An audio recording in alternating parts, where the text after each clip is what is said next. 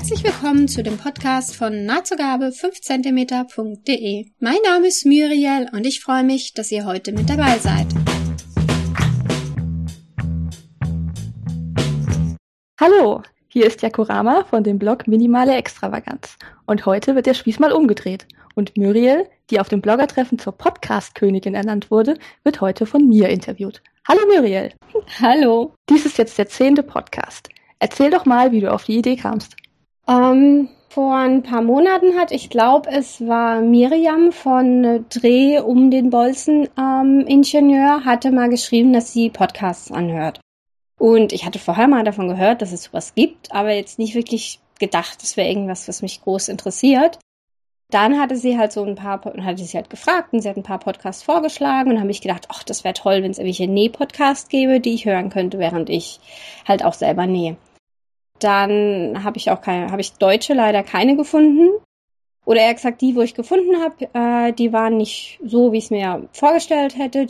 Das waren halt oft einzelne Näherinnen, die halt darüber berichten, was sie halt gerade machen. Dann hatte ich aber auch amerikanische Podcasts gefunden, auch von Näherinnen, die das so in einer Art Interviewform gemacht haben, die halt andere Bloggerinnen interviewt haben. Und das fand ich halt total spannend, weil man halt gleich immer zwei Meinungen hatte oder zwei Erfahrungsberichte und auch oft Bloggerinnen interviewt wurden, denen ich auch schon gefolgt bin und die man dann so ein bisschen näher kennengelernt hat. Ja, so, dann hatte ich die halt ein paar Wochen oder Monate angehört, weiß gar nicht mehr wie lange, und dann kam ich auf die Idee, ach, das wäre doch toll, wenn wir das auch von den deutschen Bloggern hätten. Oder sag ich mal, von denen, wo rund um den Me-Made Mittwoch sind. Und ähm, dann habe ich mal meinen ganzen Mut zusammengenommen, habe gedacht, okay, ich schreibe jetzt ein paar von den Bloggerinnen, wo ich so von E-Mail-Kontakte oder so ein bisschen kenne, die auch ein bisschen größer sind oder auch schon länger einen Blog schreiben. Schreibt die mal an, was sie von der Idee halten, ob sie denken, das interessiert überhaupt jemand. Dann war das Feedback sehr positiv und dann habe ich gedacht, ja gut, ähm, dann arbeite ich mich mal da ein bisschen rein. So schwer kann es ja nicht sein. Äh, gucken wir mal an, was man dafür braucht. Genau, so kam ich auf die Idee und so habe ich damit angefangen. Was braucht man denn dafür? Irgendwelches besonderes Equipment oder hat man das so zu Hause? So, was ich mir extra gekauft habe, ist eigentlich äh, ein Mikrofon, weil mein Laptop-Mikrofon war sehr, sehr bescheiden. Also die Testaufnahmen, wo ich damit gemacht habe, das wollte ich niemandem zumuten. Dann habe ich mir erst überlegt, weil ich gern so technischen äh, Gadgets mag und mir gerne, ob es jetzt Nähen ist oder andere Sachen, kaufe ich mir gerne halt Sachen und wollte ich mir halt erst so total das High-End-Mikrofon kaufen. Und dann habe ich mir überlegt, nee, das ist vielleicht gar nicht so gut, wenn ich ein sehr, sehr gutes Mikrofon kaufe, weil natürlich die Gegenseite, die ich interview, die haben natürlich kein extra Mikrofon bei sich daheim. Und dann habe ich mir jetzt so, sag ich mal, in, es ist eigentlich in, eine Logitech-Kamera äh, mit einem Mikrofon drin, wo das Mikrofon aber für meine Verhältnisse finde ich sehr gut ist. Und dann finde ich, ist der Audiounterschied zwischen der anderen Seite und meiner Seite nicht so groß. Die Aufnahme, die mache ich immer über Skype. Da verwende ich dann noch einen äh, Skype Recorder dazu. Der heißt Pamela, ist ein sehr süßer Name. Die Pamela, die wollte auch Geld haben. genau, die macht dann auch schön die Aufnahme. Die macht dann auch zwei Tonspuren. Das heißt, ich habe einmal das, was ich sage und dann nochmal die Seite von derjenigen, die gerade interviewt wird. Und dadurch, dass ich zwei Spuren habe, kann ich die halt unabhängig voneinander bearbeiten, was halt sehr praktisch ist. Wenn der eine da im Hintergrund mal aus Versehen irgendein Geräusch macht oder so, kann ich das einfach rausschneiden oder stumm schalten. Das ist eigentlich, und mehr, mehr ist es eigentlich nicht. Es ist Skype, es ist das Mikrofon und es ist Pamela zum Aufzeichnen. Okay, und dieses ganze Know-how hast du dir dann selbst angeeignet? Ja, da habe ich mich dann eingelesen und ich muss sagen, hätte ich vorher gewusst, wie viel Arbeit es ist, hätte ich es, glaube ich, nicht angefangen war es wirklich, es war sau viel Arbeit zum Reinlesen. Ich musste dann auch gucken, wo lege ich denn meine Podcasts ab. Also ich musste mir dann sogenannten Podcast-Hoster suchen, ähm, weil man die Dateien nicht auf, also mein Blog ist ja bei Blogger, nicht bei Blogger direkt ablegen kann. Und dann muss man schauen. Dann gibt's halt diese Hosting-Services, kosten in der Regel auch Geld. Oder die, die kein Geld kosten, die haben dann überhaupt nicht zu dem gepasst, was ich gern gehabt hätte. Da wäre es dann zum Beispiel gewesen, dass man nur eine begrenzte Anzahl von Leuten sich das im Monat anhören können oder so. Und das fand ich dann auch doof. Und jetzt habe ich einen deutschen Hoster gefunden, wo äh, ich quasi für das, für die Datenmenge, also wie groß mein Podcast ist, zahl und nicht für das, für wie oft die Leute es runterladen. genau, das war's eigentlich. Und die Audiobearbeitung, da äh, hat mir mein Freund geholfen, weil der sich damit schon mal beschäftigt hat. Ja, die Audiobearbeitung ist auch das, was mir am wenigsten Spaß macht, muss ich ehrlich sagen. Ja, aber da, da muss ich dann halt durch und äh, ich werde auch, glaube ich, ein bisschen schneller. Also ich brauche momentan, um 15 Minuten zu bearbeiten, brauche ich, wenn es gut läuft, eine Stunde. Mhm. Dein ähm, Podcast gibt's auch über iTunes, soweit ich weiß.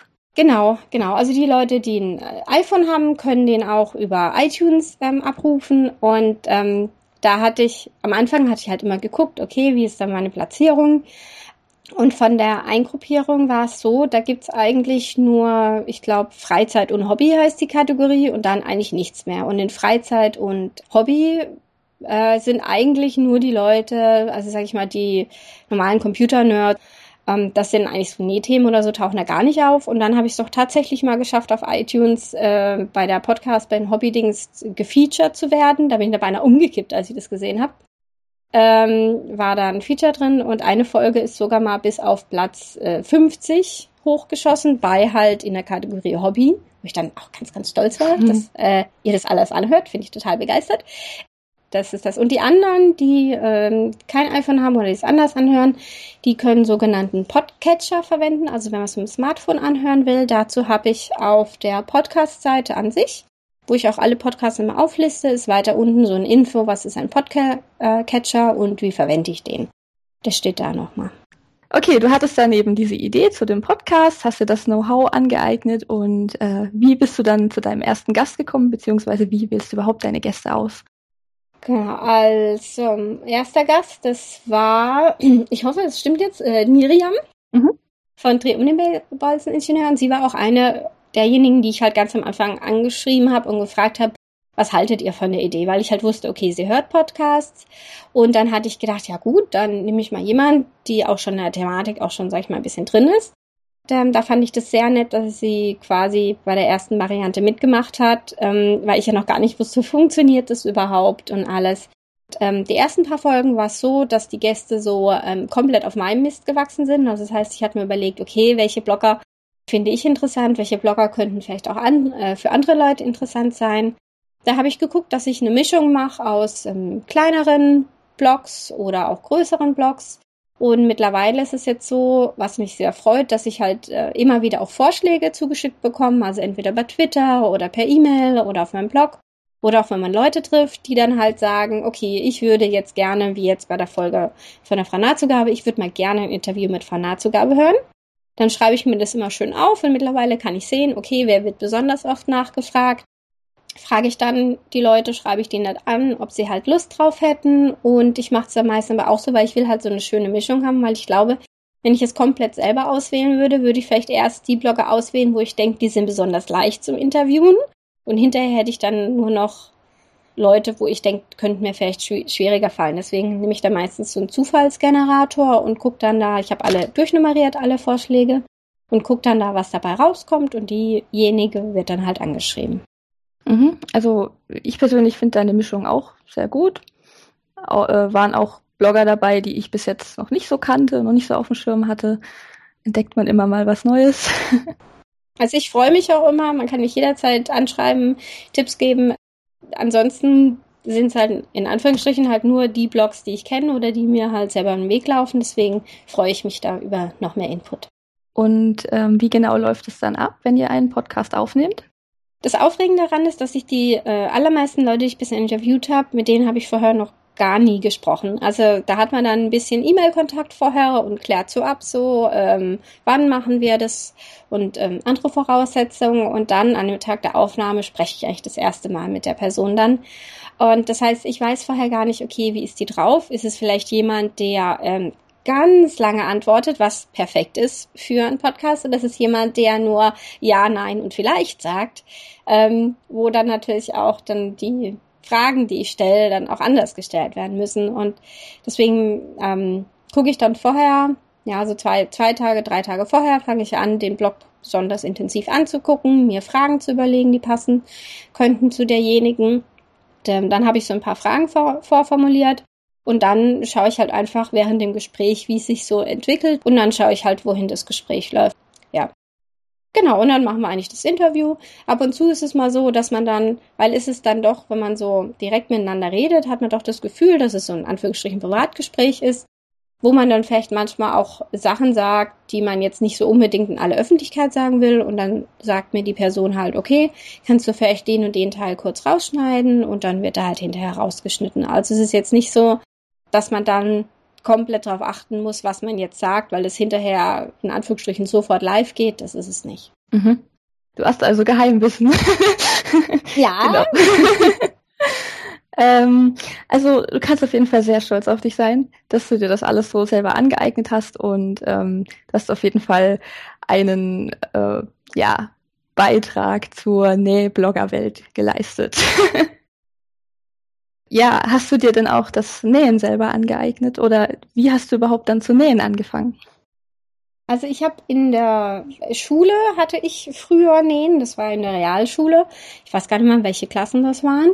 Und da haben wir so ein bisschen genäht, aber das war dann eher so, man musste nähen, das war jetzt nicht wirklich freiwillig. Da haben wir irgendwelche ja, Patchwork-Decken gemacht, wobei die einzelnen Patchwork-Teile so 20 Zentimeter auf 15 Zentimeter waren, also grobes Patchwork.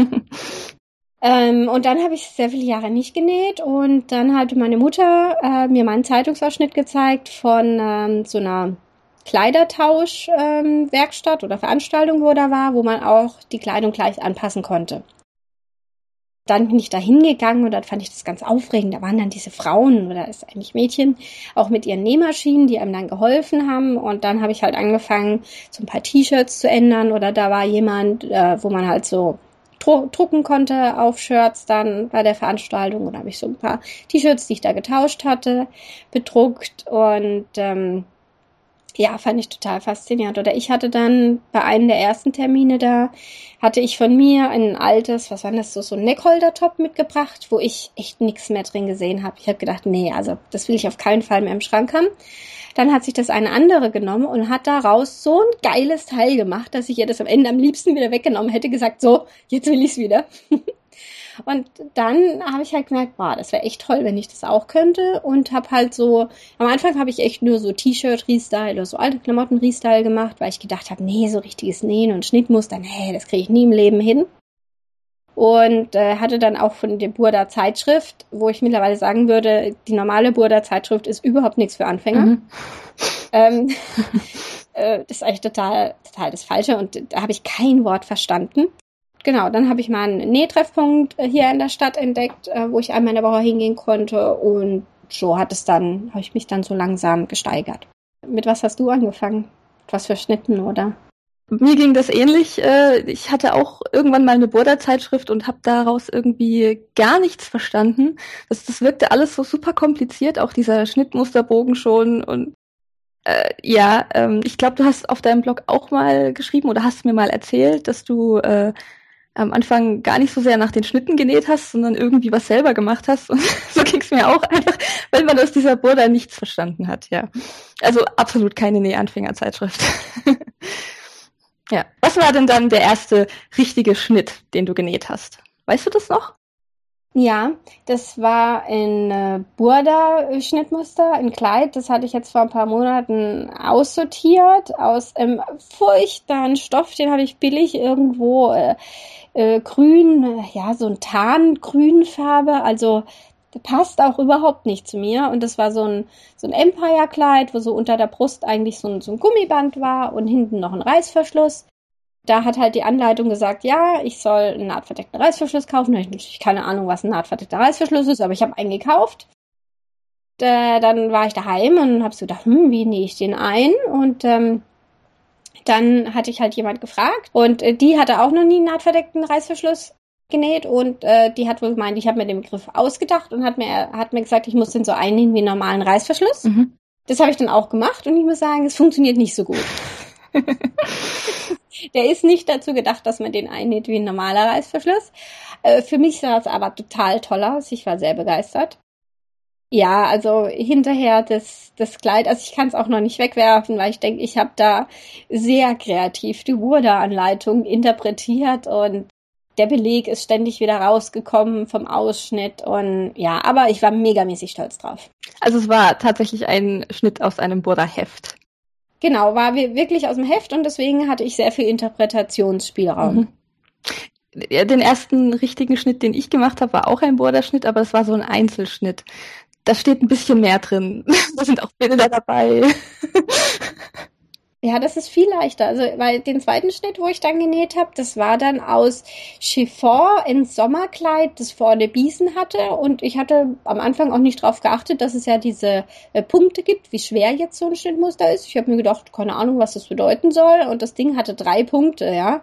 Und es war ein Drama, also ein komplettes Drama. Irgendwann habe ich dann auch erkannt, dass das vielleicht nur, weil ich ein Kleid irgendwie hingekriegt habe, dass das doch ein bisschen zu viel des Guten war. Aber ja. Wobei ja die, ähm, die Buddha-Schnitte mit drei Punkten sind ja vergleichbar mit einem Vogue-Schnitt, der als easy deklariert ist. Ja, ja, also ich finde es finde es immer wieder lustig oder da wir ja auch öfters zusammen nähen, wenn man dann überlegt, was Burda äh, Vogue als easy betitelt, wo man dann denkt, ja, ja, bei Burda wären es wirklich jetzt drei Blu Punkte plus noch irgendwas.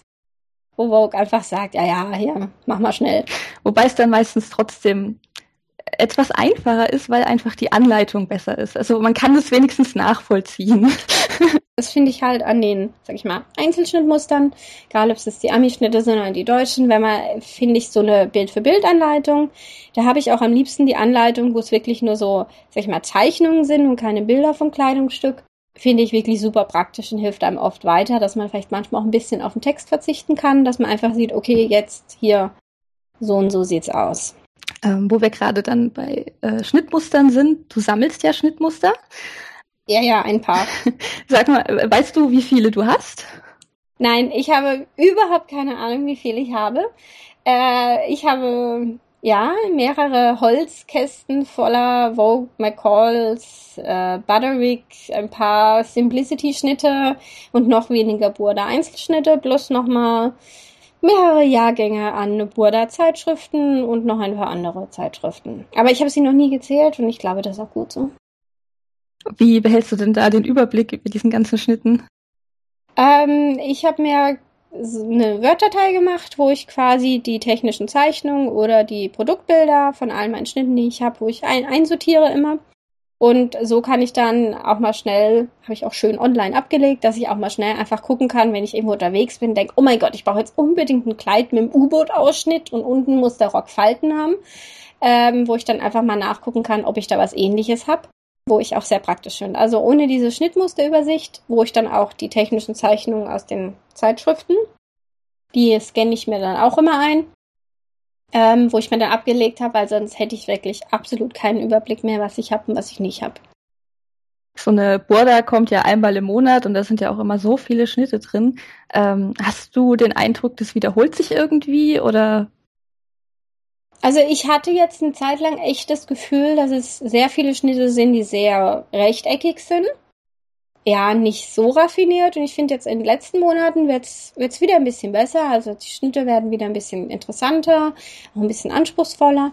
Das, das finde ich eigentlich recht schön. Ja, aber ja, also ich habe jetzt, ich überlege mal seit, ich glaube seit 20, seit 2011 habe ich jetzt angefangen, mir die Burda gezielt zu kaufen und jetzt so, da hatte ich immer nur ab und zu Ausgaben gekauft, um dann ein paar Monate später festzustellen, so Mist, da waren doch tolle Schnitte drin, nachdem man sie nämlich auf Blogs gesehen hat, wo sie in einem, wo sie erstmal so gezeigt wurden, dass man von dem Schnitt überhaupt was erkennt und zweitens ein Stoff verwendet wurden, wo man sich auch angucken kann. Und dann musste ich oft Burdas nachbestellen und jetzt bin ich dazu übergegangen, dass ich momentan eigentlich jede Burda kaufe weil ich halt oft gemerkt habe, gut, die Schnitte haben echtes Potenzial, wenn es halt anders umgesetzt werden, als es die Burda häufig tut. Mhm. Und ähm, wie, wie ist das mit deiner Sammelleidenschaft? Sammelst du auch Stoffe? Ja, so ein bisschen. Ein bisschen. Ein bisschen. Also, also ich glaube, es gibt unter uns doch etliche, die sogar noch mehr Stoffe haben. Ähm, ich glaube, du hast weniger wie ich. ja, bei mir ist es halt so, dass ich mehr Stoffe auch oft kaufe, wenn ich irgendwo unterwegs bin es gibt von ähm, Edeltraut mit Punkten, das ist ein österreichischer Blog, gibt es eine sogenannte Stoffkarte. Das ist quasi eine, ich glaube, es ist eine Google Maps Karte, wo Stoffläden, vor allen Dingen, glaube ich, in Deutschland, Österreich und vielleicht auch Schweiz eingetragen sind, wo halt die Leute vor Ort oder Leute, die den Stoffladen gefunden haben, lassen den da eintragen und diese Liste wird immer größer. Und die nutze ich eigentlich quasi, wenn ich einen Städtetrip mache oder irgendwo hingehe auf ein Konzert oder so. Dann gucke ich, auch ja, gibt's da dann äh, irgendeinen Stoffladen, dann gehe ich da hin und dann ist es quasi so meine Urlaubserinnerung. Da, da habe ich noch etliche Urlaubserinnerungen äh, oder Ausflugserinnerungen bei mir in, in, Schränken liegen, wo ich mich dann halt auch immer besonders drauf freue, wenn ich die dann äh, auch vernähe. Das ist eine sehr schöne Idee als Erinnerung. wenn man das dann auch ähm, ja, tragen kann irgendwann, wenn man es dann mal vernäht. Ja, die, die Zeit ist das Problem. Ähm, und achtest du sehr auf Qualität bei den Stoffen? Ich würde sagen schon. Also Deswegen bestelle ich nicht so gern im Internet oder halt dann nur, wenn ich den Stoff vielleicht schon mal bei jemand anders in der Hand hatte oder es Stoffproben gibt, weil ich halt da echt öfters schon echt reingefallen bin, wo ich mir dann zwei Meter Stoff bestellt habe, weil ich gedacht habe, oh ja, der ist so günstig, das müsste vielleicht gehen oder so. Und dann hatte ich den in der Hand und dann fühlt sich's an wie Plastik, ähm, ja, oder der ja, der Stoff ist steifer oder zu weich oder durchsichtig oder whatever. Und äh, ich bin jemand, ich habe sehr gerne den Stoff halt in der Hand und gucke ihn vorher an und ich gebe auch gerne dann lieber ein bisschen mehr für Stoff aus, weil ich, ich habe bei mir festgestellt, dass wenn ich einen Stoff kaufe, weil ich zuerst denke, boah, der ist günstig und dann denke, ah ja, der müsste schon gehen, dass das eigentlich ein Stoff ist, den ich dann nicht so gerne vernähe. Dann wird entweder ein Probeteil draus oder ich gebe es dann bei irgendeinem Treffen weiter, was ich eigentlich auch schade finde. Ja, da hätte ich dann vielleicht eher das Geld sparen können und mir dann halt ein bisschen teureren Stoff kaufen und dann einen, den ich halt auch wirklich ganz toll finde. Gehst du auch auf Stoffmärkte? Den normalen, sag ich mal, den holländischen Stoffmarkt gehe ich eigentlich inzwischen nicht mehr weil ich da gerade bei Jerseys oder anderen Stoffen hatte ich die paar Male, wo ich da war, hatte ich es halt oft Stoffe erwischt, die halt schon nach ein paar Mal waschen mir von der Qualität nicht mehr so gut gefallen haben. Ich weiß jetzt nicht, ob es in anderen Städten auch so ist. Bei uns in der Stadt ist es halt immer ja, ein, ein riesen Auflauf und man wird ständig von irgendwelchen Kinderwegen oder Anhängerwegen quasi überfahren. Oder man darf sich um Stoffballen streiten, egal um wie viel Uhr man kommt. Äh, für mich war das jetzt nicht so und äh, ich glaube, ein Grund ist auch, dass ich vernähe auch sehr gerne Patchwork-Stoff zu Kleidern. Da hat mir jetzt vor ein paar Monaten war hier in der Nähe die Nadelweltmesse. Der ist vor allem spezialisiert auf Patchwork-Stoffe. Da gab es sehr schöne Sachen. Und die, also die Messe, die kostet auch Eintritt. Da würde ich sagen, so jemand, der normalen Kleiderstoff vernäht, findet da wahrscheinlich nicht so wahnsinnig viel. Wenn man aber äh, Patchwork-Stoff mag, egal ob man jetzt Patchwork macht oder für irgendwas anderes verarbeitet, dann ist es was ganz Tolles. Ja, das ist immer ganz komisch, äh, Patchwork-Stoffe zu einem zu einem Kleid zu vernähen. Eigentlich völliger Blödsinn, weil das hat halt mal jemand Patchwork-Stoff genannt und aber eigentlich ist es ja auch nur ein Webstoff. Mhm, aber er liegt halt nur 1,10 Meter breit, also. Ja, okay. Das ist richtig. Da muss man dann mehr einplanen. Und dann gibt's ja so tolle Designer und die sind dann oft ein bisschen teurer, ja. Ich habe da auch bei Patchwork-Stoff habe ich auch so meine Lieblingsdesigner und bei normalem Stoff weiß ich gar nicht, da, da stehen glaube ich auch nicht wirklich immer so die Firmen dran. Ich glaube noch bei den bei diesen deutschen äh, Jerseys von diesen deutschen äh, Stoffdesignern, da steht es glaube ich noch dran. Aber ich glaube bei so normalem Stoff, hast du es schon mal gesehen? Steht da was dran, von wem der ist? Mm, also wenn, dann habe ich äh, im Internet jetzt gesehen, dass dann halt dabei stand, dass es von irgendeinem mhm. Designer ist. Ähm, aber so in einem Stoffladen habe ich es jetzt auch noch nie gesehen, nee. Okay. Ähm, mir fällt gerade was ein, äh, was glaube ich im Podcast noch gar nicht so zur Sprache kam, und zwar ähm, Nähgarn-Qualitäten. Habt ihr, hast du darüber schon mal mit jemandem gesprochen? Ich glaube noch nicht. Das ist aber auch ein sehr spezielles Thema. Oh, ich glaube, da gibt es auch sehr viele verschiedene Meinungen. Ist jetzt auch, denke ich mal, sehr abhängig von, von der, oder auch sehr abhängig von der Maschine, die man verwendet. Wie, ich habe jetzt äh, vor kurzem habe ich, oder genau, habe ich einen Post gemacht über die Covermaschine, die ich habe. Da äh, habe ich auch über das Garn geschrieben, das ich verwende. Und da habe ich halt geschrieben, okay, dass ich halt gerade das Garn vom Stoffmarkt, das Overlock-Garn zum Beispiel, auch nicht für meine Overlock oder für meine Cover verwende, weil mir das Garn einfach von der Qualität her nicht so gefallen hat, weil es halt nicht so glatt ist und so ein bisschen, bisschen flusig und man das Gefühl hat, hinterher sind da mehr Flusen in der Maschine als sonst woanders. Deswegen nehme ich Toldigan, das soll angeblich Gütermann sein. Ähm, das gefällt mir relativ gut, weil es ein sehr, sehr glattes Garn ist und halt, äh, ja, es reißt auch nicht so schnell. Also mit dem bin ich auch sehr zufrieden. Und für die normale Maschine? Für die normale Maschine, da habe ich von meiner äh, Oma damals sehr, sehr viele Garne geerbt. Ähm, teilweise Gütermann, teilweise noch andere, die noch auf so einem Papier Spule sind. Die ja, arbeite ich jetzt nach und nach quasi ab, bis ich die weg habe. Und zum Nachkaufen habe ich jetzt bisher eigentlich auch immer Gütermann gekauft, weil ich, oder Toldi, dann ein bisschen günstiger die Toldi-Garne, äh, weil mir die halt von der Qualität gut gefallen. Ich habe äh, so, eine, so eine Schublade, wo quasi meine Garne alle so aufrecht drinstehen. Die habe ich mir mal selber zusammengebastelt und da ist, glaube ich, Platz für, ich muss nochmal nachschauen, ich glaube für 160 oder 170 verschiedene Farben. Und als ich das dann ähm, so zusammengeschraubt habe, habe ich gedacht, mein Gott, so viele Farben habe ich doch nicht. Die waren vorher nämlich alle einfach in einer Kiste und ich hatte nie was gefunden und die haben sich ständig abgewickelt und war sehr fürchterlich. Dann hatte ich die da einsortiert und hatte mehr Farben dass ich die gar nicht alle drauf machen konnte. Also war ich auch sehr erstaunt, äh, wie viele verschiedene Farben ich eigentlich habe an Garn. Okay. Also du achtest dann auch drauf, dass du immer die passende Farbe benutzt zum Stoff, oder? Ja, außer wenn ich halt, sag ich mal, so Reihnähte mache oder so, da ist es mir relativ egal. Oder da nehme ich auch gerne eine Kontrastfarbe, dass ich dann den Faden wiederfinde. Bei der Overlock gucke ich schon, dass der Faden farblich dazu passt. Deswegen, ich habe auch recht viele verschiedene Farben. Bei der Cover ist es ein bisschen spezieller. Da habe ich den Unterfahren, da verwende ich schwarzes Bauschgarn. Einfach weil das eine, ich glaube, es ist eine 5000 Meter Spule. Da lohnt es sich eigentlich nicht, dass ich mir mehrere Farben hole. Einfach weil ich so viele Säume kann ich gar nicht covern, dass das in absehbarer Zeit jemals leer wird. Das heißt, alle meine Covernähte von mir sind momentan alle schwarz. Ist noch nie jemand aufgefallen. Oh. Hat ja noch nie jemand unter den Rocksaum geschaut. Oder T-Shirt-Saum, wie auch immer. Ja, also ich glaube, wäre es jetzt unten an einem Rocksaum oder so oder irgendwo, wo man es sieht, weil, keine Ahnung, wenn ich jetzt neuerdings zu Fledermausärmeln übergehen würde in Jersey, dann würde ich, glaube ich, schon unten ein anderes Garn nehmen, aber so bei normalen Ärmeln und T-Shirt oder Shirt Säumen, da kann ich das Schwarz sehr gut vertreten. Ja, ähm, wenn du gerade so schön erzählt hast, dass du so viele Garnfarben hast, mir fällt auch was ein, was du auch viel hast, und das sind Nähgadgets. Also ich kenne dich ja persönlich und wir nähen ja auch ab und zu zusammen und äh, ja, immer wenn wir zusammen nähen und ich ich bräuchte irgendwas, was ich nicht habe, dann sage ich, Muriel, hast du zufällig das und das? Und du sagst meistens, also eigentlich immer, ja klar. und ich habe den Eindruck, echt, du hast eigentlich alles. Ähm, was sind denn deine Lieblingsgadgets?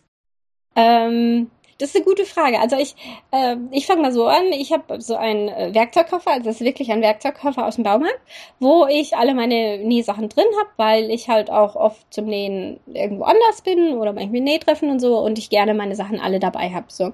Und weil ich halt dieses schon fertig gepackte Köfferchen habe, habe ich halt eigentlich auch alles, Anführungsstrichen, immer dabei. Ich überlege gerade, was, also, weil was so das für mich das Must-Have ist oder, oder und dass ich nicht nähen kann, das zum einen ist es jetzt die Schneidematte und Rollschneider.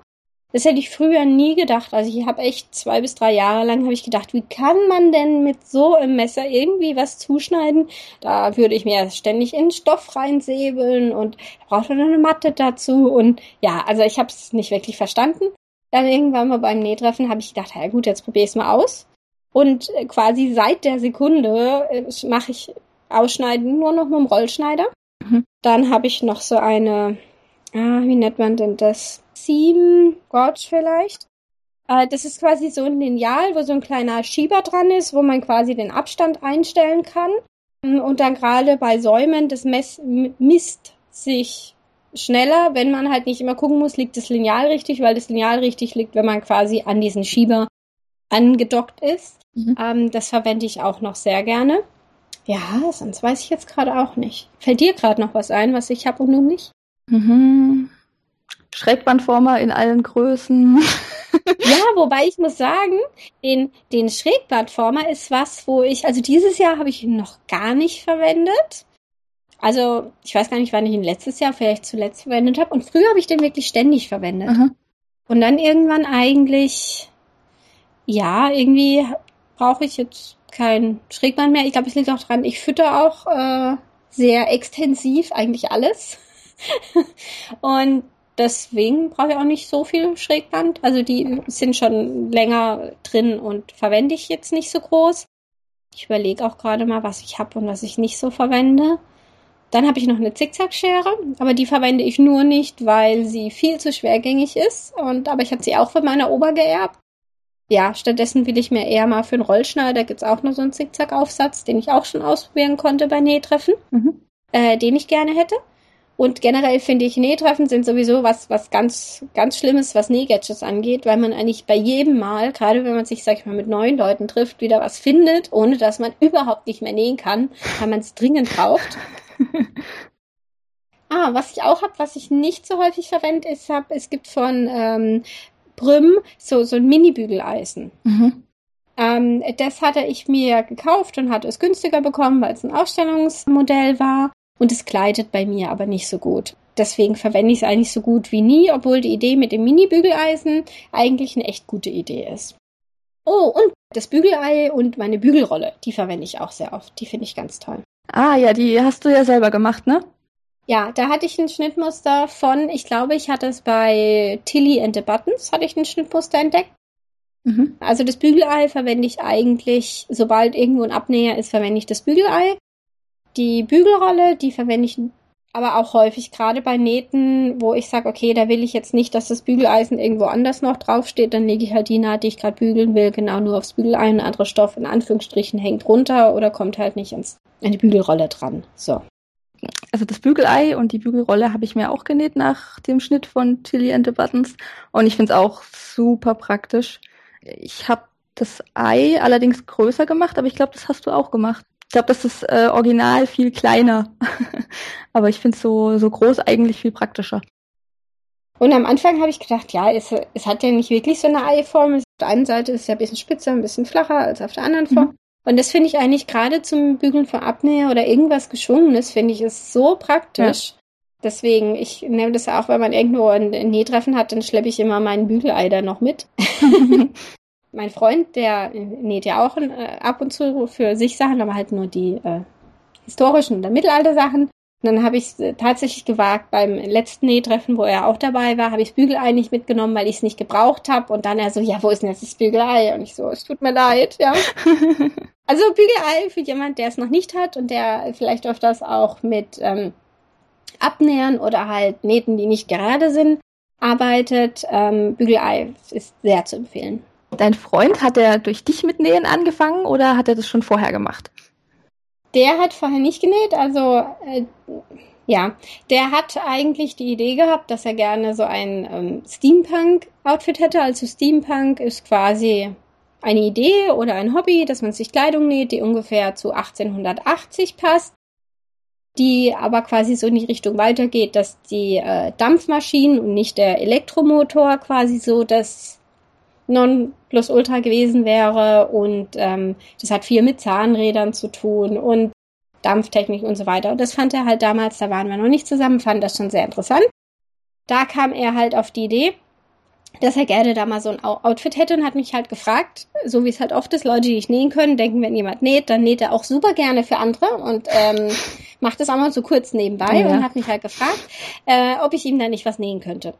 Dann habe ich ihm gesagt, äh, nee, also komplett nähen mache ich nicht, aber äh, wir können einen Deal machen, dass ich die Arbeiten an der Nähmaschine mache, weil die hat das sich nicht zugetraut und er macht alles andere. Und wenn man jetzt vom Nähen nicht so viel Ahnung hat, denkt man vielleicht, dass man die meiste Zeit an der Nähmaschine verbringt. Was nicht unbedingt so ist. Und dann hat er tatsächlich, ich weiß gar nicht wie lange, ich glaube es waren schon ein paar Monate, hat er dann äh, zugeschnitten und zusammengesteckt und halt wirklich äh, gebügelt und wieder aufgetrennt. Und ich habe dann quasi immer so zwischendrin so 30 Sekunden eine Naht genäht und dann war er wieder die restliche Zeit beschäftigt, weil in seinem Outfit, das war ähm, eine Hose, eine Weste und ähm, ein Jackett. Genau. Also eigentlich überhaupt kein Anfängerprojekt, aber er wollte es machen und ich habe gesagt, gut, vom Nähen her lässt sich es machen. Und im Endeffekt sind es ja wirklich nur Nähte, die man zusammenstecken muss oder Sachen, die man ausschneidet. Es sind halt nur viel mehr, wie wenn man jetzt sich nur eine Hose mit Gummizug näht. So hat er dann angefangen und so bin ich dann auch auf die Idee gekommen, dass ich mir doch auch mal was so in die Richtung nähen könnte. Okay, und dann hast du dir ein braunes Steampunk-Outfit genäht und ein blaues. Ich weiß jetzt nicht, welches zuerst war. Zuerst hatte ich mir das blaue genäht. Da war mhm. ich nämlich noch nicht mit ihm äh, zusammen, deswegen hatte ich dann noch die Farbe vollkommen frei entschieden, in Anführungsstrichen. Mhm. Da habe ich mir das blaue Steampunk-Outfit genäht. Äh, eigentlich, ja, ist es so ein Standard-Steampunk-Schnitt, wo eigentlich sehr, sehr viele mittlerweile nähen und ich äh, finde ihn immer noch toll, den Schnitt an sich. Aber ich würde ihn jetzt auch nicht mehr nähen, weil halt, wenn man zu so einem Steampunk-Treffen geht, da halt viele andere auch in dem genau den gleichen Schnitt rumlaufen. Und ja, ich denke, ich nähe ja, um ein bisschen individuell zu sein und dann, oder vielleicht würde ich heutzutage auch ein bisschen was anders machen, dass es halt nicht so nach dem Schnitt aussieht. Dann anschließend, dann bin ich mit diesem wunderbaren nähenden Mann auch äh, zusammengekommen und dann habe ich gedacht, ja, das sieht ja nach nichts aus, wenn wir zum Steampunk-Treffen gehen und ich trage blau und er trägt braun. mir quasi aus den äh, Resten, die bei ihm übrig waren, habe ich mir dann das passende Outfit zusammengenäht. Ja, es wäre aber eigentlich äh, auch schön, wenn er sich jetzt noch ein blaues nähen würde, weil das, also ich finde das blaue Steampunk-Outfit von dir total schön. Also damit, also fällst du damit nicht total auf? Oder haben viele so ein blaues oder? Nee, also die, die meisten sind dann wirklich auch braun, weil braun so die Standard-Steampunk-Farbe äh, ist. Aber ja, es ist halt, es ist halt der der Schnitt, wo die anderen auch haben. Mhm. Und ich habe es jetzt dieses Jahr, habe ich es noch nicht angehabt. Letztes Jahr hatte ich es einmal an. Und das ist eigentlich, aber ich mag es eigentlich total, das ist eigentlich total schade. Was ich öfters trage oder was wir auch öfters machen, ist, dass wir auf äh, Mittelalter-Festivals oder Mittelalter-Märkte gehen und Mittelalter-Konzerte. Und die Mittelalter-Sachen äh, oder Live-Rollenspiel machen wir ja auch noch, die dürfen wesentlich öfters raus wie das Steampunk. Bei dem äh, Steampunk-Outfit ist ja auch ein Korsett dabei. Ist das bei den Mittelalter-Sachen auch dabei? Hm, nee, also bei den Mittelalter-Sachen habe ich in der Regel eigentlich nichts mit Stäben.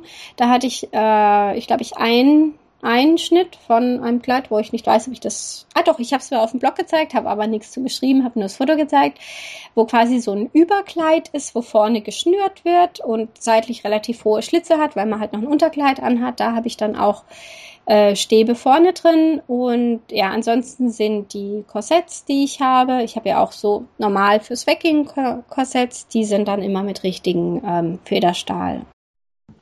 Wie bist du denn auf die Idee gekommen, äh, Korsetts selber zu nähen? Also Korsetts fand ich eigentlich schon länger sehr interessant und ich hatte so ein paar ja, gekauftem. Ab und zu gab es sowas mal im H&M, also wo ich neulich genäht habe und die hatten immer diese furchtbaren Plastikstäbe drin, die sich quasi nach zweimal Tragen total verbiegen. Dann äh, hatte ich gesehen, 2013 war das erste Jahr, wo ich beim Weihnachtsurlaub mitgemacht habe. Die Aktion, die wird äh, veranstaltet ähm, von eigentlich der Me Made Mittwoch Crew, glaube ich. Oder die Leuten, die bei mir mit Mittwoch dabei sind dass man quasi vor Weihnachten näht man sich ein Weihnachtskleid oder ein Weihnachtsoutfit äh, zusammen mit anderen Leuten oder anderen Blocken, die da halt Lust drauf haben. Und da hatte ich mich halt 2013, war das erste Jahr, wo ich dabei war, ähm, hatte ich, ich glaube, es war ein Vogue-Schnitt äh, entdeckt, wo halt vorne so ein bisschen geschnürt war und äh, auch Fledermausärmel hatte, was zu diesem Oberteil auch sehr gut gepasst hat. Und da hatte ich vorher nicht wirklich auf die Zutatenliste geguckt, habe nur gedacht, boah, das sieht interessant aus. Und äh, ja, als ich dann angefangen habe, habe ich festgestellt, ach du meine Güte, das Ding, das will, dass ich da tatsächlich Federstahl reinmache und war dann erstmal so ein bisschen, ach du meine Güte, was macht man damit, was braucht man da für Werkzeug und kann ich das überhaupt? Also das war kein richtiges Korsett in dem Sinn. Und an allen Nähten oder Übergängen war halt dieser Federstahl drin. Und da hatte ich mich dann quasi so rangetastet, habe herausgefunden, okay, was für Werkzeuge brauche ich, um den Federstahl zu schneiden, wie mache ich die Enden dass die halt nicht durch den Stoff wieder durchkommen. Und das war quasi so der, der Soft-Einstieg. Bei uns im örtlichen Nähtreffen sind halt ein paar dabei, die das Korsettnähen schon sehr lange machen und die sehr, sehr gut darin sind. Und die hatten halt auch mal immer wieder ihre Projekte dabei, wo ich dann halt auch gesehen habe, wie das halt angezogen aussieht. Und da habe ich gedacht, ach, das sieht eigentlich schon toll aus. Und dann habe ich gedacht, gut, nachdem ich das Weihnachtskleid, in Anführungsstrichen, das war ein Oberteil, ein Rock, das geklappt hat und nicht vollkommen in die Hose gegangen ist, habe ich gedacht, ja, probieren wir es mal. Und seitdem habe ich jetzt, ähm, ich weiß gar nicht wie viele, schon ein paar Korsetts genäht, ähm, die ich auch sehr gerne trage. Dem her, wenn, wenn, wenn wir halt weggehen und so. Also ein, so ein richtiges Korsett, das besteht ja aus ganz vielen Schichten, oder? Also erklär mal, wie ist so ein Korsett aufgebaut? So, meine Korsetts haben einmal den Oberstoff. Wenn der Oberstoff jetzt ein bisschen dünner ist oder nicht so fest, dann äh, doppelt man den einfach nochmal mit einem sehr festen Stoff. Ich habe da äh, öfters von Stoff und Stiel den Baumwollleinen genommen, weil der sehr fest ist. Man könnte aber auch Fahnentuch nehmen oder es gibt auch speziellen Stoff, den es in den Shops gibt, wo man das andere Korsettzubehör äh, kaufen kann. Den habe ich jetzt bisher nicht gekauft. Der soll noch fest oder der ist noch fester und da es mir nicht so darauf ankommt, so eine große Reduktion, äh, sag ich mal, beim Schnüren hinzukriegen, sondern einfach nur schöne Kontur, reicht mir jetzt so der normale und der zum Beispiel bei, ich glaube, das Samtkorsett, das schwarze, da glaube ich, ja, das war das letzte, was ich genäht habe. Das besteht einmal aus dem Samt, dann einmal ein Stoff, wo ich den Samt gedoppelt habe, dann nochmal die äh, Tunnel äh, werden da dann nochmal fest äh, mit eigenen Tunnelbändern aufgenäht und dann innen nochmal ein eigener Stoff, wo quasi die Tunnel dann nochmal verdeckt, wo auch nochmal ein sehr fester Stoff ist, genau. Und vom Stahl her, also dann braucht man noch vorne eine Schließe. Vorne, die hat dann so, ja, ich, ich zeig dann, ich äh, verlink's dann einfach, äh, eine Schließe, dass man es vorne zumacht und hinten kommen dann nochmal, das ist so eine Art äh, nicht der Spiralstab, sondern der Flachstahl, genau. Hinten an der Schnürung sind insgesamt viermal Flachstahl drin wo verhindert, dass sich die Schnürung halt so komisch biegt. Also wenn man mal ein Korsett sieht oder bei einem gekauften sieht man es oft, da ist hinten, wo die Schnürung ist, läuft es nicht gerade. Und dann weiß man, okay, da ist kein Flachstahl drin. Okay. Ich habe am Anfang gedacht, wo ich so geguckt habe oder in Foren gelesen habe, wie viel Stahl bestellen die anderen Korsettnäherinnen, hatten die immer so acht, zehn Meter bestellt und ich so, ja, ja, ja, die bestellen alle immer auf Vorrat, toll. Dann habe ich mein erstes genäht und habe festgestellt, ja, auch bei meinen kurzen verarbeite ich sieben bis acht Meter Stahl, ist in einem äh, Korsett drin. Es ist ja witzig, dass das Flachstahl heißt. Ich bin technische Zeichnerin und für mich ist ein Flachstahl, also so ein riesenfester Oschi. ich kann mir das gerade etwas schwer vorstellen. Aber sehr interessant. Ähm, ja ich habe auch einen Post zu den verschiedenen Stahlarten mal gemacht, den kann ich dann auch gerade verlinken. Dann kann man sich das angucken, was für verschiedene Stahltechniken oder man dann verwendet und die da reinmacht. Und ähm, hast du da irgendeine bestimmte Lieblingsanleitung, wo das alles mal erklärt ist, wie man so ein Korsett am besten näht? Ich meine, das ist ja ziemlich aufwendig, wenn das da alles reinkommt. Mhm. Ja, wobei ich muss sagen, eigentlich näht es sich, wenn man mal den Schnitt angepasst hat. Also wie bei allen Sachen und gerade beim Korsett muss man halt gucken, dass es halt gut passt, das Schnitt, äh, der Schnitt und dann näht es sich relativ schnell. Ich habe mir äh, online hatte ich auch ein paar gute Anleitungen gefunden und ähm, wo man das halt sieht, auch die verschiedenen Techniken, da gibt es auch Techniken, wo man dann den Stahl quasi direkt mit einnäht und nicht extra noch Tunnel braucht. Ja, da habe ich ein Lieblingsschnittmuster. Jetzt muss ich überlegen, äh, wie es heißt. Äh, es heißt Silverado von ich schreibe es in den Post rein. Ich weiß es gerade nicht. Das äh, find, ist ein sehr schöner Schnitt. Und den zweiten Schnitt, den ich dann noch verwendet habe, ist ein Simplicity-Schnitt. Das ist kein richtiges Korsett in dem Sinne, weil es vorne keine Schließe hat. Das ist nur hinten zum Schnüren. Und ist halt zum Anziehen auch wesentlich unpraktischer wie die normalen Korsetts, weil das normale Korsett zieht man quasi an wie eine Jacke und vorne macht man halt, macht man die Schließe zu und hinten wird dann einfach nur noch gezogen und das ohne vordere Schließe, da muss man quasi eigentlich jedes Mal komplett neu einfädeln, weil man sonst einfach nicht reinkommt in das gute Ding. Und kann man das mit jeder normalen Nähmaschine nähen, so ein Korsett? Ja, also da braucht eigentlich nichts Besonderes. Ähm, ja, man sollte nur aufpassen, wenn man auf den Stahl äh, näht, dann ist die Nadel sehr schnell kaputt. Also ich habe es erfolgreich getestet, die Nadel geht immer kaputt. genau, nee, aber sonst tut's eigentlich eine ganz normale Nähmaschine. Fadenspannung sollte richtig eingestellt sein und der Faden sollte auch was aushalten, einfach weil halt da schon Druck dann drauf ist, wenn das dann mal geschnürt ist. Sehr interessant. Wenn wir jetzt gerade bei der Nähmaschine sind, was für eine Nähmaschine hast du denn? Ha, ich habe eine äh, günstigere Nähmaschine mit ohne Computer. Oh. Ja. Genau, das ist nämlich eine Kritzner, jetzt muss ich mich kurz rüberbeugen, was es ist. 6152 ist äh, quasi für die Leute, die ähm, eine Pfaffmaschine haben oder ein bisschen die Pfaffmodelle kennen. Das ist baugleich zu der Pfaff 4.0. Auch die Füßchen und so passen alle. Die hatte ich mir halt am Anfang, hatte ich mir die geholt, vielleicht 2010 oder 2011 wo ich angefangen habe mit dem Nähen, habe gedacht, oh ja, das ist so meine Einstiegsmaschine, weil ich ja schon gesehen habe, da wird dann auch immer regelmäßig, wird sich auch mal wieder eine neue Maschine geholt. Habe ich gedacht, mit der fange ich mal an. Und ich muss sagen, bis heute kann die Maschine alles, was ich eigentlich will. Bin mit der Maschine sehr zufrieden. Was sie nicht kann, ist ähm, sticken oder irgendwelche Stiche, wo quasi man einen Computer braucht. Aber dadurch, dass ich in der Regel Grad nähe und vielleicht ein bisschen Zickzack und dann vielleicht nochmal ein dehnbarer Stich, macht die das 1A. Also reizt es sich gar nicht, so eine super moderne ähm, computergesteuerte Maschine zu haben? Für mich oder mein, ähm, meine Ansprüche braucht sie jetzt nicht unbedingt. Ich habe auch öfters mal so Maschinen, wenn dann bei uns lokal solche Probetage sind. Da war dann mal Pfaff da. Da habe ich auch einen Post mal drüber geschrieben. Habe ich halt so die neuesten äh, Pfaffmaschinen äh, ausprobiert und das war schon interessant. Aber für das, was ich mache und was ich nähe, hat es mir jetzt nicht wirklich so einen Vorteil gegeben. Was vielleicht ein nettes Feature ist, ist so ein automatischer Fadenabschneider. Ich denke, das ist was Nettes, aber ja, das wäre jetzt für mich jetzt nicht das Feature, dass ich sage, ja, ich muss jetzt die Maschine deswegen wechseln. Und du hast ja auch eine mechanische. Ja, also ich habe auch eine, ich habe eine äh, Janome, mhm. ähm, auch ganz normal, kann jetzt nichts Besonderes, äh, ist recht robust und Preis ist auch okay.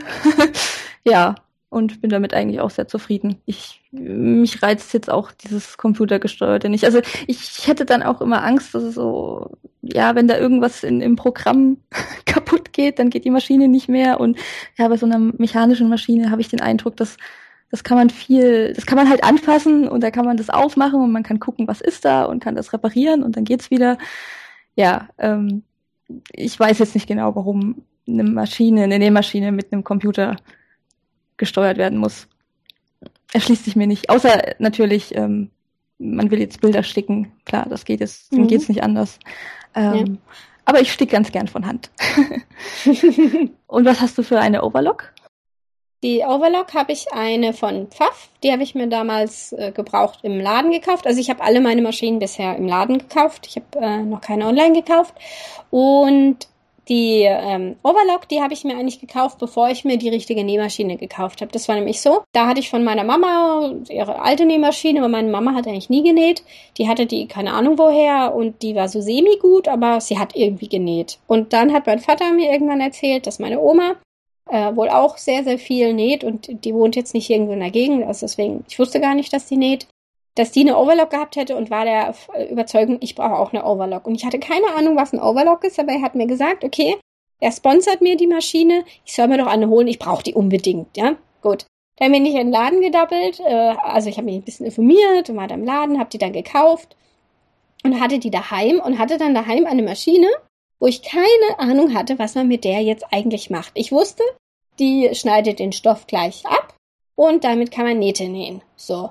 Und dann, dann war ich erstmal, also den ersten Tag habe ich gedacht, ich habe den Fehlkauf meines Lebens gemacht, weil ich nicht wusste, für was ich das Ding brauche. Und dann habe ich mich so langsam rangetastet und habe festgestellt, ja, das ist ein sehr geiles Teil. Bin sehr, sehr froh, dass ich sie habe. Wird sie auch nicht mehr hergeben. Kürzlich hast du auch noch über deine Coverlog geschrieben. Magst du da noch was bisschen dazu erzählen? Die Cover, die habe ich mir 2012 gekauft, ähm, weil meine Nähmaschine und ich äh, und meine Fähigkeiten und die Zwillingsnadel, die waren überhaupt nicht kompatibel. Also ich habe wirklich ständig diese, finde ich, sehr teuren Zwillingsnadeln habe ich es geschafft, sie zu schrotten, obwohl ich noch nicht mal geschafft habe, irgendwie auf den Fuß rumzunähen, sondern die sind so einfach, haben sie einfach so aufgelöst. ja, dann, dann sind mir die Nähte halt auch oft nach einem paar Mal waschen, sind die halt gerissen und ja, das, das war halt nichts. Ich kann jetzt nicht sagen, ob es jetzt daran liegt, dass es halt meine Maschine nicht wollte. Ich glaube eher, es war halt einfach, dass es äh, vielleicht an mir lag. Dann hatte ich bei anderen immer wieder gesehen, die haben so eine Cover und die macht es so toll und dann wollte ich die halt auch haben und dann habe ich mir die Cover geholt. Dadurch, dass die Covernaht ist ja quasi die Naht, wo unten an den, an den T-Shirt-Zäumen dran ist. Die macht eigentlich nur dehnbare Nähte. Quasi die Naht, die man so als allerletztes näht, wenn man fast fertig ist. Mhm. So. Weil, wenn man so kurz vor Schluss ist, finde ich, will man eigentlich sofort fertig werden. Also ich zumindest. Und dann habe ich die quasi immer so, wenn ich so abends oder nachts quasi fertig war mit dem Shirt, immer nur kurz rausgeholt, auf ein Probeläppchen genäht, dass es nach irgendwas aussah. Dann die Naht gecovert und dann mich wieder geärgert, dass die Nahtübergänge, dass sie Stiche ausgelassen hat und so weiter. Und dann fand ich es immer total nervig und habe die halt wirklich nur rausgeholt, wenn es halt wirklich so sein musste. Und jetzt vor kurzem habe ich dann mir doch allen Ernstes nochmal Zeit genommen, die Maschine richtig einzustellen. Ähm, ja, hätte ich schon vorher machen können. Und seitdem bin ich sehr begeistert von der Maschine, weil sie kann jetzt sogar auch Nahtübergänge nähen, ohne Stiche auszulassen. Ja, also ich würde jetzt momentan am liebsten nur noch Jersey nähen, weil ich halt die Maschine gerne noch mehr nutzen würde und auch den sogenannten Kettstich. Das ist ein zwei fedriger, sehr dehnbarer Stich mit der Cover hatte ich jetzt zum ersten Mal auch ausprobiert. Vorher hatte ich die nicht ausprobiert, weil ich gedacht habe, ach du meine Güte, hinterher ist sie, also verstelle ich die Maschine noch mehr. Und der ist auch ganz toll. Hast du auch schon mal so eine Flatlock-Naht ausprobiert? Nee, mit, mit der Overlock meinst du jetzt? Weil die Naht ist mir oder für meine Sachen ist die zu. Also ich finde, das ist eine, eine sportliche Naht. Mhm ja, fand ich jetzt bei meinen Sachen noch nicht so, dass das passen würde. Ja, wobei ich hatte ähm, kürzlich einen Craftsy-Kurs angeschaut, da ging es eben um so, auch um solche, solche Nähte. Ähm, ich weiß gar nicht mehr, was das jetzt genau für ein Kurs war. Na egal, auf jeden Fall hat die, die äh, Kursleiterin hat ähm, gesagt, diese Flatlock-Nähte, dass die bei sehr teuren Designer-Klamotten äh, ähm, anzutreffen sind. Also tatsächlich. Ja. ich kenne die nämlich wirklich nur von so sportlicheren Klamotten. Mhm. Das ist ja interessant. Ja, also vielleicht doch mal überlegen, das mal ausprobierst. Vorhin, äh, wo du über die Korsetts erzählt hast, äh, hast du auch was von dem Weihnachtskleid Sualong erzählt. Ähm, mhm. Ich habe gesehen, dass du schon an sehr vielen Sualongs teilgenommen hast. Was reizt sich denn daran so sehr? Einmal halt die, die Gemeinschaft, dass man nicht so alleine daheim in seinem Kämmerchen sitzt und näht, da habe ich auch wirklich schon ganz, ganz tolle andere äh, Näherinnen und Bloggerinnen dadurch halt kennengelernt, weil man halt, wenn man in Anführungsstrichen an einem Projekt arbeitet oder das gleiche Ziel hat, ja, man einfach auch le leichter ins Gespräch kommt. Und zum anderen tut mir quasi dieser terminliche Druck, wo ein Surlong hat, der tut mir persönlich auch sehr gut weil ich neige dazu, immer mehrere Projekte gleichzeitig zu haben und dann habe ich plötzlich Bock, jetzt mache ich an dem Top weiter und dann am nächsten Tag denke ich, oh nee, jetzt will ich nicht das Top, dann mache ich was anderes. Und wenn es halt quasi so ein Datum gibt, zu dem man fertig sein muss, dann schaffe ich das relativ gut. Hast du denn einen Lieblingstourlong? Ja, also momentan bin ich sehr begeistert von der 12 Tops Challenge von der Sa Santa Lucia äh, Patterns. Das ist eine Aktion, da geht es darum, dass man dieses Jahr in jedem Monat, wenn möglich, halt ein Oberteil näht. Weil äh, sehr viele, unter anderem auch ich, haben halt das Problem, dass man halt sehr gerne Röcke und Kleider näht und dann stellt man irgendwann fest, Mist, mir fehlen die Oberteile und ich habe nichts zum Kombinieren. Da finde ich halt toll, dass es diese Aktion gibt, weil ich halt jetzt wirklich einmal im Monat muss ich ein Standardoberteil, das in der Regel auch überhaupt nicht spannend ist. Das ist dann zum Beispiel ein türkises T-Shirt in Anführungsstrichen, wo ich dann einfach nähen muss, mich aber hinterher total freue, weil ich endlich was zum Kombinieren habe zu den Röcken, die ich sonst nähe. War das dann auch damit bisher dein erfolgreichster Sualong oder hast du noch einen, noch einen anderen Sualong, wo du sagst, das war der Sualong und ja, der war super erfolgreich? Also ich glaube nicht, dass ich sowas habe, wo ich sage, wow, da war ich super erfolgreich.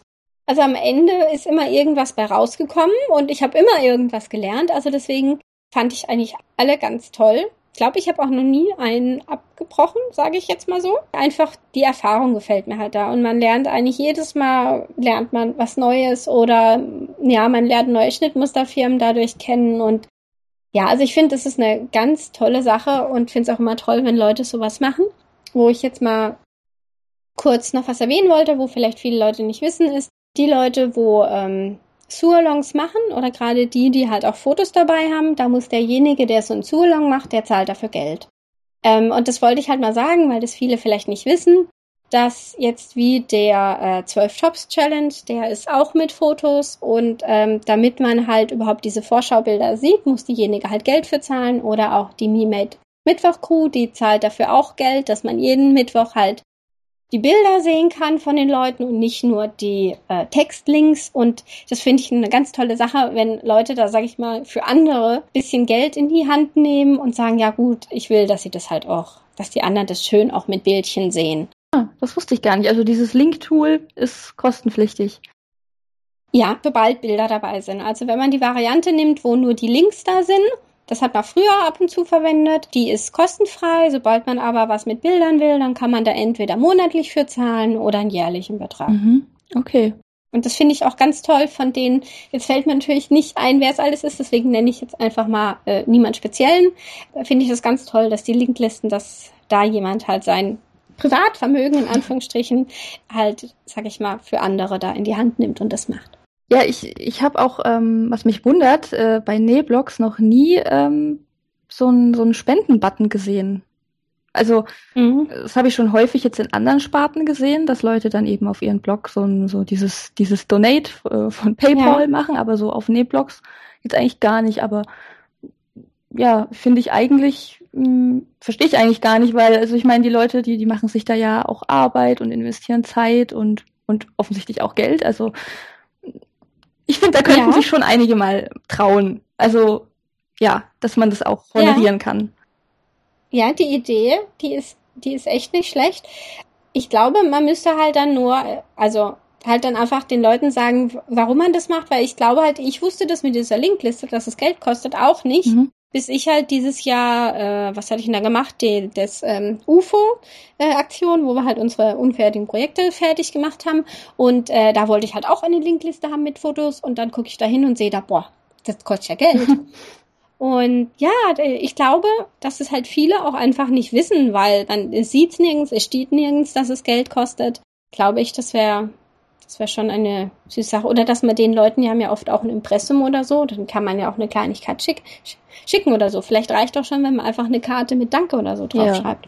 Ja. ja, auf jeden Fall. Eine Aktion, die ja auch gerade läuft, ist der Stoffwechsel, organisiert von der Frau 700 Sachen, an dem du jetzt das dritte Mal, soweit ich weiß, teilnimmst. Ähm, erklär doch mal, was genau muss man da machen? Also der Stoffwechsel, das ist eine ja, eine geschlossene Aktion. Also da können nur Leute mitmachen, die sich halt vorher angemeldet haben bei der Frau 700 Sachen und jetzt ähm, dieses Mal und auch beim letzten Mal bei äh, Lotti Katzlowski, wenn ich es richtig ausgesprochen habe, die beiden organisieren das. Da geht es quasi darum, dass Blogger einer anderen Bloggerin Stoff raussuchen. Also das heißt, am Anfang der Aktion wirbt man sich erstmal, dann wird geguckt, dass es halt nicht so viele Leute sind, dass es halt einigermaßen äh, übersichtlich ist. Dann veröffentlicht jede Bloggerin ihren eigenen Steckbrief. Da werden Fragen beantwortet, was für Stoff magst du, was für Muster magst du, was magst du gar nicht, was würdest du gerne nähen, was waren deine erfolgreichsten Projekte oder was sind deine Lieblingskleidungsstücke. Das veröffentlicht man dann. Dann hat quasi der Stoffwichtel, hat dann ein paar Wochen Zeit, den passenden Stoff für die äh, andere rauszusuchen. Dann wird der anonym an die andere versendet. Das heißt, man weiß dann nicht, wo der Stoff herkommt. Je nachdem ist dann vielleicht schon ein Vorschlag für ein Schnittmuster dabei. Oder man kann sich komplett selber überlegen, was man machen will und hat man wieder ein paar Wochen Zeit und am Ende wird dann quasi, hat man dann ein fertiges Stück. Dann ganz am Ende, also wenn der Stoff vernäht ist, man ein fertiges Kleidungsstück hat, dann erfährt man quasi, von wem der Stoff ist. Die letzten beiden Malen, wo ich mitgemacht habe, da hatte ich es sehr einfach, weil den Stoff, den ich bekommen habe. Das war einmal von äh, der Elsa und einmal von der Frau Nahtzugabe. Die haben sehr gut mein Beuteschema erkannt oder äh, haben mich nicht herausgefordert, sozusagen. Und da hatte ich dann auch immer gute Ideen, was ich mitmachen konnte. Dieses Mal habe ich eine für mich sehr große Herausforderung erwischt, nämlich einen blauen Stoff mit Zebras drauf. Wobei die Zebras äh, für mich, kleine Frau, äh, mit 1,53 sind das sehr, sehr große Zebras. Und ähm, ich habe am Anfang sehr daran gezweifelt, dass ich da was draus machen kann. Hatte das halt dann auch in meinem Blogpost dann so geschrieben, dass ich nicht weiß, was ich machen soll und habe ein unglaublich tolles Feedback zurückbekommen mit ganz tollen Vorschlägen, was ich draus machen könnte. Und jetzt probiere ich quasi so ein Kleid, wo ein bisschen an Dolly äh, Clarkett angelehnt ist. Das ist eine Bloggerin aus UK, die ähm, wurde mir dann auch gesagt, auch relativ klein ist. und aber auch immer sehr groß gemusterte Stoffe verarbeitet. Und an ihr, ich verfolge ihren Blog jetzt auch schon ein paar Jahre, finde ich, sehen die Sachen ganz, ganz toll aus. Ich versuche das jetzt einfach mal. Ich gucke, ob da eine kleine Dolly Clarkett in mir steckt. Da ich sehr viel von dem Stoff bekommen habe, denke ich, habe dann vielleicht noch ein Reststück, wo ich dann nochmal einen Bleistiftrock oder so machen kann, weil bei mir meine Bleistiftröcke, die sind auch öfters mal groß gemustert. Das ist was, wo normaler, sage ich, äh, ist für mich, aber da brauche ich nur 50 Zentimeter, also da hätte ich dann noch sehr viel übrig. Deswegen gucke ich mal, ob ich vielleicht beides im Laufe der Aktion schaffe. Ja, wenn du dann die kleine Dolly Clarkett bist, dann brauchst du aber auf jeden Fall noch die Schuhe dazu.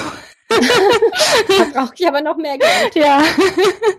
ich bin da auf jeden Fall sehr gespannt, ähm, wie das wird. Ja, ich auch. Deine äh, ersten beiden Stoffwechsel waren ähm, von der Herausforderung her nicht so?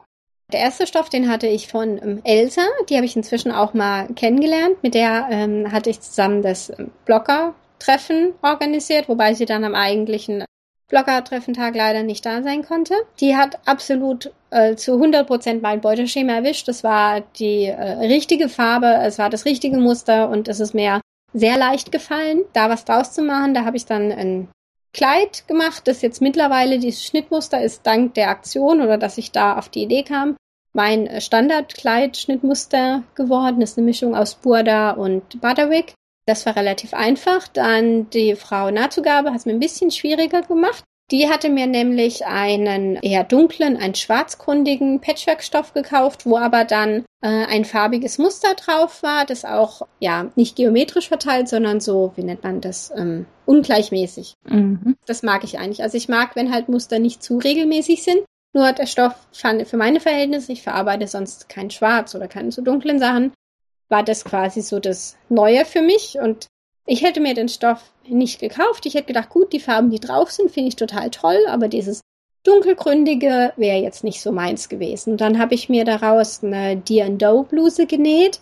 Und äh, ja, seitdem weiß ich, dass auch dunkle Farben an mir gut aussehen können und dass ich da gar nicht so sein muss und sagen kann, nein, nein, nein, keine dunklen Farben.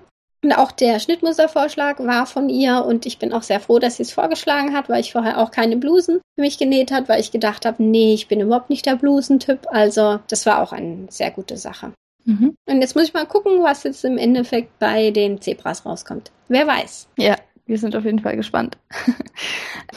da du jetzt gerade das äh, Bloggertreffen erwähnt hast, das äh, hast du ja organisiert, das Bloggertreffen in Stuttgart. Wie ist denn so dein Eindruck von so Bloggertreffen? Gehst du da gerne hin? Also, oder warst du schon mal auf, auf, einem, auf einem anderen? Ja, also das äh, Bloggertreffen Stuttgart, das habe ich nicht allein gemacht, das habe ich zusammen mit ähm, Elsa gemacht und mit der Frau Schildkröte, mit der langsame Schildkröte.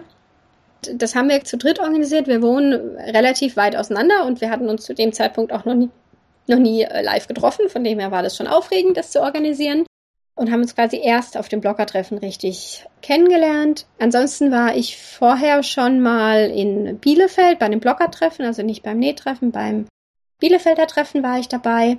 Und ansonsten gibt es bei uns ab und zu in der Region auch größere Nähtreffen, die dann in irgendwelchen Gemeindehallen oder so sind, wo dann auch immer sehr schön sind. Und ich finde halt, dass das Schöne ist, dass man halt bei vielen Bloggern hat man schon vorher so den Eindruck, okay, die verfolge ich lang und dann trifft man die und äh, ja, dass man die dann eigentlich schon echt lange kennt und ich, ja, ich finde, das ist nochmal so ein totaler Booster, wenn man die Leute dann halt auch mal auch mal trifft und weiß, wer steckt da hinten dran oder gerade bei den Leuten, die so wie ich ohne ohne Kopf blocken, dann weiß man mal, wie sehen die eigentlich aus oder dann sind plötzlich manche Leute äh, kleiner oder größer, als man denkt, weil ich weiß, bei mir wurde dann auch schon gesagt, ich habe gedacht, du bist viel größer.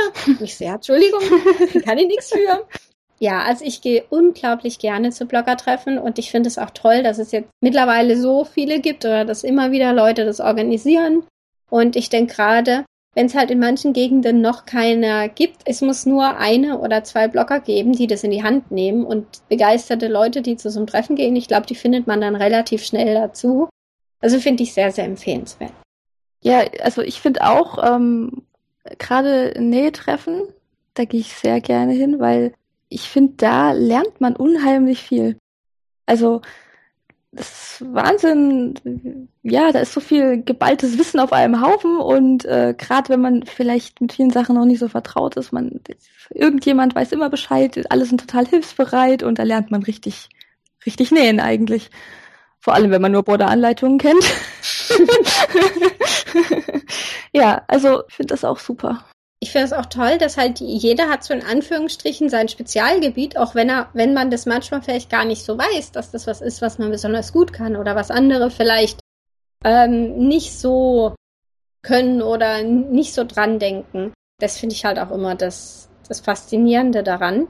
Ähm, genau. Und ich finde aber die Mischung, also ich gehe auch gerne so auf Bloggertreffen, wo nicht genäht wird, weil bei mir ist es so, wenn ich dann auf Nähtreffen bin, dann bin ich oft teilweise sehr fokussiert auf meine Sachen und vergesse dann manchmal auch das Herumlaufen und das ein bisschen gucken. Und dem her. Und beim Blockertreffen, da werde ich durchs Nähen nicht abgelenkt, da kann ich mich dann voll auf die anderen Blocker konzentrieren.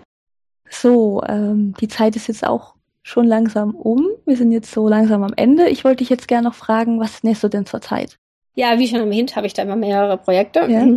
Ähm, also gerade vorhin habe ich angefangen, mir nochmal fürs Mittelalter ein Oberteil zuzuschneiden, weil wir jetzt bald wieder auf so einem Live-Rollenspiel sind. Also das ist ähm, quasi für diejenigen, die es noch nicht kennen, das kann man sich ungefähr vorstellen, wie als würde man Herr der Ringe spielen oder so. Also das heißt, da gibt Leute, die verkleiden sich als Orks und wir sind halt als Menschen verkleidet mit so Mittelalter-Sachen und dann spielt man quasi so mhm. eine Geschichte. Da nähe ich momentan ein Oberteil, dann sollte ich jetzt langsam mal mein Stoffwechselkleid anfangen. Das scheitert momentan noch am Schnitt, dass ich den noch nicht habe. Genau, und dann habe ich noch so ein paar andere Projekte. Dann würde ich vielleicht noch mal kurz was sagen. Ja, gerne. Das ist jetzt die zehnte Folge, da kann ich ja auch mal schon mal so ein bisschen zurückgucken.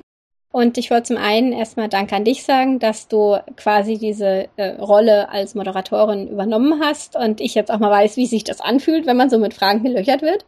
Also danke dafür, war ja auch deine Idee und dein Vorschlag. Äh, ja, also auch ich weiß jetzt, wie es sich äh, für dich anfühlt und es ist also es ist gar nicht so einfach. ich glaube, du hast ein bisschen auch berufliche Erfahrung damit, äh, so ähm, solche Sachen zu machen, auch auch so Vorträge und sowas zu halten. Und also es ist es ist unheimlich anstrengend, muss ich sagen. Ja. also ja, Respekt. Danke. Und ich wollte mich auch ganz besonders jetzt bei allen meinen Zuhörern bedanken, weil ihr eigentlich der Grund seid, warum ich das mache. Das äh, Podcasten, das Vorbereiten, das Interview, es macht mir alles unglaublich viel Spaß. Deswegen freue ich mich über jeden Kommentar, der von euch kommt. Ich weiß, es ist, wenn man den Podcast vielleicht anhört, äh, wenn man gerade beim Nähen ist und nicht am Rechner, dann denkt man vielleicht nicht dran, aber das ist quasi für mich so mein, meine Aufwandsentschädigung für halt diese ganzen Stunden, die in jeder Folge drinstecken. Ich habe mal nachgezählt, es sind pro Folge sind es locker sechs Stunden Arbeit, die in einer Folge stecken. Und äh, da freue ich mich, wenn ihr ab und zu einen Kommentar hinterlasst oder mir eine E-Mail schreibt oder auf Twitter irgendwas so einfach, dass ich das Gefühl habe, dass euch das halt auch gefällt und ihr das halt auch schätzt und ihr dürft auch gerne Vorschläge bringen, was man auch machen könnte oder was man anders machen könnte ja, ich freue mich auf die nächsten Folgen. Es kamen jetzt auch schon ähm, ein paar tolle Ideen wurden mir zugeschickt, äh, tolle Vorschläge für Gäste. Ja, also ich freue mich einfach drauf und freue mich auch über eure Kommentare. Danke. Ich danke dir auch und wünsche dir noch einen schönen Tag. Danke, ich dir auch. Bis bald. Ciao. Das war der Jubiläumspodcast mit Yakurama von Minimale Extravaganz und mir. Wir würden uns sehr über eure Rückmeldung zu dieser Podcast-Folge freuen. In der nächsten Folge habe ich mal keine Nähbloggerin zu Gast, sondern jemand, der uns mit Stoff versorgt. Lasst euch also überraschen. Bis zum nächsten Mal. Tschüss, eure Muriel.